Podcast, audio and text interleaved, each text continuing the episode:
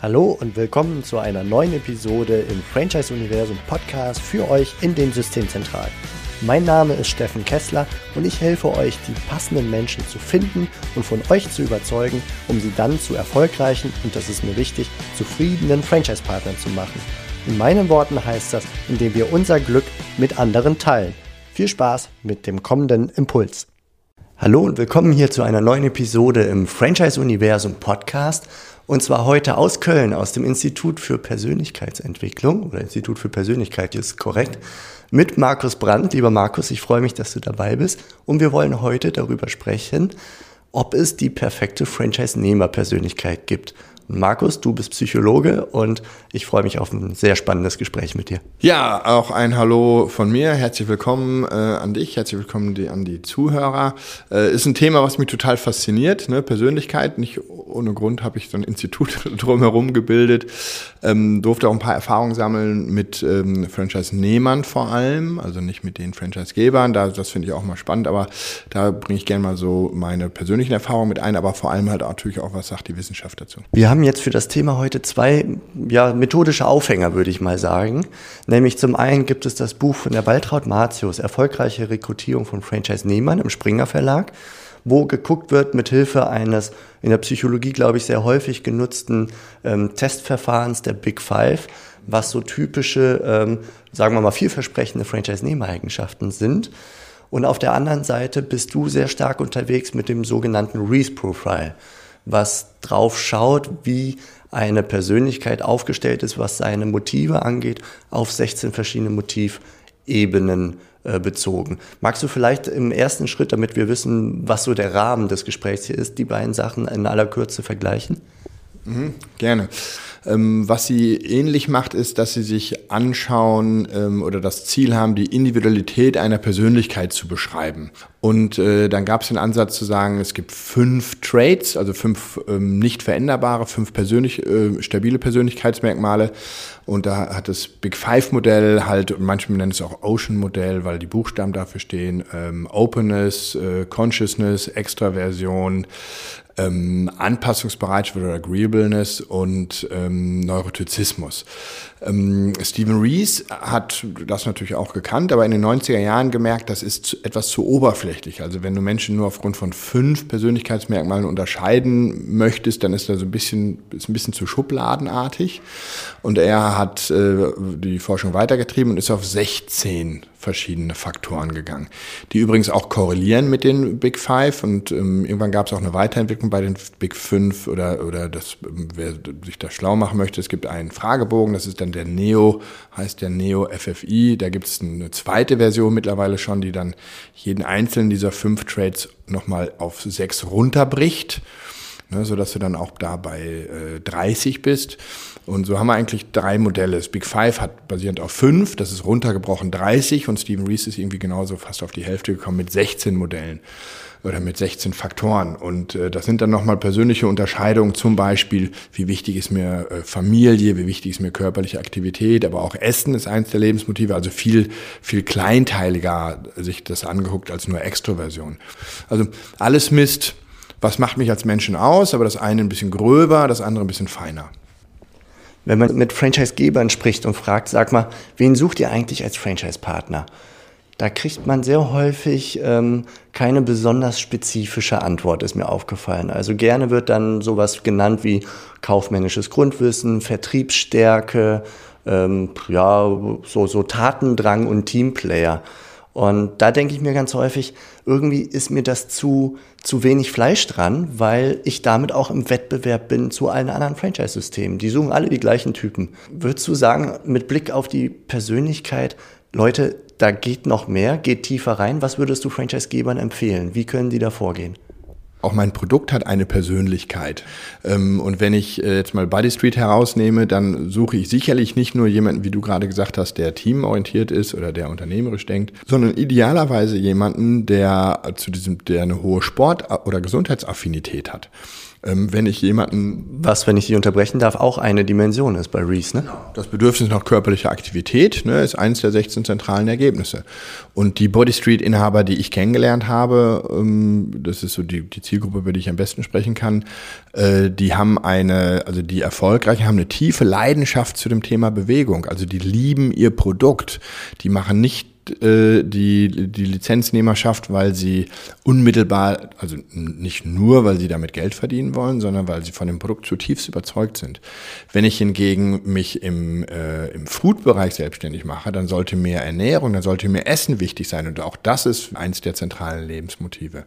Ähm, und so könnte jemand mit einem Subway erfolgreich sein, oder mit McDonalds oder Burger King oder sowas, ähm, aber hingegen äh, mit einem ähm, Bereich aus der ähm, aus dem Sportbereich nicht erfolgreich sein, obwohl er die anderen Persönlichkeitsmerkmale ähnlich hat.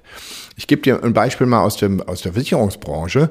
Da wurden ganz lange Leute rekrutiert, die sehr stressfest sind. Also das ist der Bereich Neurotizismus oder ähm, ähm, Ängstlichkeit könnte man auch sagen. Und wie der Name das schon sagt, könnte man ja meinen, ah, wenn du ähm, ängstlich, eher zu einer Ängstlichkeit tendierst, dann solltest du dich nicht äh, selbstständig machen. Ähm, unsere Studien haben dann gezeigt, dass die Leute, die erfolgreich waren im Versicherungssegment, genau die Ängstlichen sind. Oh, wie kann das denn sein? Ne? Als ich die interviewt habe, meinten die, ja klar, es gibt drei Gründe. Das erste ist, ich bin total fleißig. Das heißt, ich habe ja Angst, dass ich meiner Selbstständigkeit scheitere, also strenge ich mich an. Das heißt, im Januar, 2. Januar setze ich mich hin und fange an zu kloppen. So, Menschen, die angstfrei sind, sagen, ach, im Januar gehe ich erstmal Skifahren, Februar ist ja Karneval, März ist Ostern, April, Mai fange ich mal an. Ne? Also das ist schon mal ein unterschiedlicher Einsatz. Das zweite ist, dass da eine viel geringere Fluktuation ist. Also Menschen, die eher ängstlich sind, kündigen nicht so schnell ihre Verträge, weil sie Angst haben, dass ich danach ja nicht meine Karriere weitermachen kann. Also da ist eine, eine Zugehörigkeit, eine Zuverlässigkeit, eine Dauer viel höher in der Korrelation. Und das Dritte, das ist das Zentrale, worauf ich hinaus möchte, ist, was ist denn eigentlich das Produkt? Also wenn ich Versicherungen kaufe, verkaufe, dann ist es total hilfreich, dass mir dieses Produkt ans Herz gewachsen ist, dass ich sage, ich selber finde Versicherungen total cool, weil ich eher ängstlich bin und persönlich habe ich schon eine Einbruch und Diebstahl und Feuer und Berufsunfähigkeit und drei Lebensversicherungen und so weiter und so fort. Wie im Gegensatz, wenn ich äh, ähm, sehr angstfrei bin, ist das für mich die Versicherung irgend halt ein kaltes Produkt. Ja, das ist, ergibt schon Sinn, aber eigentlich ich brauche das selber nicht. Und das sind dann vielleicht gute Verkäufer, die könnten aber auch ein halbes Jahr später Autos, Immobilien oder Kreditkarten am Flughafen verkaufen.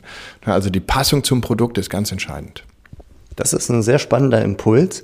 Den würde ich gerne weiterführen an dem Beispiel von, von Versicherungsverkäufern, beziehungsweise auch deinem Beispiel jetzt von so Buddy Street körperlich aktiven Menschen. Du kommst ja, wie ich weiß, uh, ursprünglich aus der Mitarbeiterrekrutierungswelt und hast dort Lücken gesehen und das war im Grunde so ein bisschen ein Sprungbrett in Richtung dieser Persönlichkeitsthemen mit der Aussage, achtet bei der Mitarbeiterauswahl mehr auf die äh, Persönlichkeit der Leute. Jetzt haben Franchise-Nehmer ein weiteres Rekrutierungsfeld, das ist nämlich, Entschuldigung, Franchise-Geber haben ein weiteres Rekrutierungsfeld, das ist die Franchise-Nehmer-Rekrutierung. Wenn ich jetzt zum Beispiel als Buddy Street oder als Versicherungsfranchise-System bestimmte Menschen suche, die Ängstlichen oder die äh, körperliche Bewegungsaffinen, kann ich schon in meiner Ansprache diese Menschen gezielt mit Hilfe meiner Wörter, meiner Bilder, meiner äh, ja des Gesamtauftritts so ansprechen, dass die eher bei mir anklopfen und ich weniger rausselektieren muss am Ende, ähm, ja, im Vergleich zu einer 0815-Ansprache. Wie würdest du vorgehen, zum Beispiel am Beispiel von Buddy Street Fitness und einem Versicherungsfranchise-System? Es gibt ähm, Unternehmen oder Agenturen, für die schreiben wir, also mit denen gemeinsam schreiben wir Stellenausschreibungen, damit sie sich abgrenzen von diesem Thema. Wir suchen den teamorientierten Unternehmer oder sowas. Ne? Ähm, und es gibt Schlüsselwörter, auf die bestimmte Persönlichkeiten abfahren. Ich habe ja vorhin schon mal gesagt, dass ähm, Franchise, klassische Franchise-Nehmer nicht so gerne viele Entscheidungen treffen und das könnte in so einer Ansprache natürlich deutlich werden. Ne? Also sowas wie eine gewisse Partnerschaftlichkeit, sowas wie ähm, sie können sich, äh, sie, sie erlangen Sicherheit unter unserem Dach beispielsweise. Das kann für manche Menschen äh, was Motivierendes sein und andere können sagen, boah nee, so ein gemeinsames Dach habe ich jetzt gar keinen Bock drauf, ich wollte mich ja selbst selbstständig machen, sodass ich meine eigene Entscheidung treffen kann.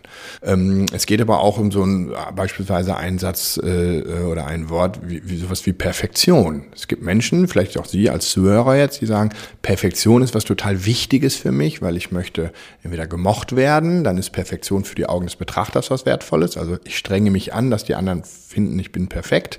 Das ist was, was ein Leistungsmotiv sein kann für beispielsweise die Franchise-Nehmer. Oder äh, das Wort perfekt kann andere total abtören und können sagen, nee, perfekt hört sich an wie, äh, da muss ich äh, alles bis ins Detail berücksichtigen, das will ich gar nicht. Ich suche viel mehr Freiheit. Also es gibt Schlüsselwörter, ähm, die man sehr gut nutzen kann, um in der Vorselektion schon zu merken, ich will die richtigen ansprechen. Oder halt, ich will die falschen auch nicht verlieren. Also es gibt so einen sogenannten Alpha- und Beta-Fehler. Der, der Alpha-Fehler, den versuchen alle zu vermeiden. Die sagen, ich will nicht den falschen einstellen. Ne, dabei ist das ehrlich gesagt gar nicht so schlimm, weil wenn sich herausstellt, dass er falsch ist, kann man den nach einem Vierteljahr, nach einem halben Jahr, nach einem Jahr auch wieder loswerden. Ähm, kostet zwar ein bisschen Geld, aber der Fehler ist ähm, reversibel oder um, um, wieder zu korrigieren. Der Beta-Fehler ist für Franchise-Geber viel teurer. Das heißt nämlich, ich habe den richtigen vor mir gehabt, der hat sich beworben, aber ich habe ihn nicht erkannt. Deswegen habe ich ihm äh, die Lizenz nicht gegeben, dann geht er zur Konkurrenz und dann kommt er nie wieder zurück. Das heißt, den richtigen vor mir zu haben, nicht zu erkennen, wegzuschicken, ist viel teurer, als den falschen zu nehmen. Das ist ein super spannender Perspektivenwechsel. Nicht die Selektion äh, im Sinne von falscher Franchise-Nehmer aufgenommen, sondern wen habe ich verjagt womöglich aufgrund meines Verhaltens, meiner, meiner Aussagen, meiner Präsentation, den ich nicht wiederholen kann. Mhm. Um das Ganze noch greifbarer zu machen, hast du vielleicht ein einen, einen konkreten Case aus der Praxis, wo ihr das in der Rekrutierung eingesetzt habt, was wir auf die Franchise-Nehmer-Rekrutierung übertragen könnten? Ja, kann ich gerne berichten. Ähm, es war zwar kein konkreter Franchise-Nehmer oder Geber, aber ich glaube, die Erkenntnisse lässt sich sehr gut auch da rein übertragen. Es war eine ähm, Kommunikationsagentur, wo klassischerweise schon eine gewisse Fluktuation immer ist. Die haben gesagt, okay, Markus, äh, du bist doch der Experte für Motive oder Motivation ähm, kannst du uns da helfen? Und dann haben wir eine Beprobung gemacht. Das heißt, wir haben den Unternehmer gefragt, gib mir doch mal die Namen der besonders erfolgreichen, in dem Fall waren es Projektleiter, ähm, und den weniger erfolgreichen. Und dann haben die jeweils äh, das Reese Motivation Profile ausgefüllt. Das ist so 15 Minuten braucht man da ungefähr ähm, und kriegt dann eine Grafik und haben geguckt, unterscheiden sich denn die Persönlichkeiten zwischen den erfolgreichen und weniger erfolgreichen. Und tatsächlich war das so, dass beispielsweise die erfolgreichen, also es gab ein paar Unterschiede, aber auf das ich hinaus möchte, ist äh, das Thema Neugier. Also macht es mir Spaß zu lernen oder finde ich Lernen eher naja, nur so zum Mittel zum Zweck geeignet. Das heißt, ich hätte am liebsten das Wissen, aber der Prozess des Lernens ist anstrengend ähm, und ich bin auch nicht so neugierig und wissbegierig. Aber die Erfolgreichen waren dann tatsächlich wissbegierig, äh, fanden Lernen attraktiv. Und das hat sich dann auch wieder gespiegelt in den Anzeigen, ne, wo wir dann reingeschrieben haben. Ich habe äh, die hier mal mitgebracht auch, ähm, wo dann äh, sowas steht, so mal angenommen, Sie suchen langfristig eine Herausforderung, wo Projekte ganzheitlich und eigenverantwortlich steuern können. Achtung, hier ist schon eigenverantwortlich, möchte das jeder mit Mitarbeiter, ne? ähm, wo Austausch Spaß macht und vor allem jetzt und wo Lernen nie aufhört. Ne? Und in dem Augenblick kannst du so Schlüsselsätze reinbringen in eine Anzeige, um die Leute, die Lernen positiv assoziieren, ähm, äh, positiv bewerten, ansprichst und andere eher ähm, abgrenzt. Und das heißt, die Anzahl der Bewerber wird wahrscheinlich eine geringere, wohingegen aber die Passung eine bessere wird. Hättest du dich beworben auf diese Anzeige, die du mitgestaltet hast? Äh, äh, tatsächlich nicht, ähm, auch wenn ich viele Bücher geschrieben habe, aber ich, ich schreibe lieber Bücher, als dass ich sie lese zum Beispiel. äh, sodass bei mir äh, Lernen, vielleicht auch ein Manko als Psychologe, aber äh, tatsächlich als Prozess wenig mit Freude besetzt ist. Ich finde es ganz anstrengend, über Kongresse und Konferenzen zu gehen oder so. Ist ja denn ich darf Vorträge halten, dann bin ich da. Super, das ist ein schönes Beispiel, danke. Lieber Markus, ich danke dir ganz herzlich für das super spannende Interview über ja, die Persönlichkeitstypen bei Franchise-Nehmern und bei klassischen und traditionellen Unternehmern. Ähm, wenn wir mehr über dich erfahren wollen, mit dir in Kontakt kommen wollen, wo können wir bei dir anklopfen? Also mittlerweile reicht schon mein Namen, äh, glaube ich, bei Google einzugeben, Markus Brandt mit D. Ähm, oder natürlich einfach das Institut für Persönlichkeit äh, zu schauen. Ähm, wir arbeiten in verschiedenen Persönlichkeitsmodellen. Wir haben jetzt gerade das Reese Motivation Profile mal angesprochen. Würde mich total freuen, da mit der Zielgruppe, die du auch konkret ansprichst, intensiver zu arbeiten. Ich wünsche dir ganz viel Erfolg dabei und danke dir für das interessante Gespräch. Bis bald. Tschüss. Tschüss und bis bald. Das war's für heute von mir hier im Franchise Universum Podcast. Ich freue mich, wenn für euch ein passender Impuls dabei war und wenn ja, dann leitet ihn gerne an eure Kollegen innerhalb der Systemzentrale weiter und ganz besonders empfehlt sehr gerne diesen Podcast an eure befreundeten Franchisegeber und Franchise Manager, denn es ist natürlich noch lang nicht jeder in der Podcast-Welt angekommen. Und sehr gerne hinterlasst mir eine nette Bewertung auf iTunes. Das hilft mir, diesen kleinen Nischen-Podcast für die Franchise-Wirtschaft leichter auffindbar zu machen. Ich wünsche euch eine gute Zeit, teilt euer Glück, euer Wissen, euren Erfolg mit eurem Franchise-Partner. In diesem Sinne macht es gut, bis zur nächsten Episode. Ciao.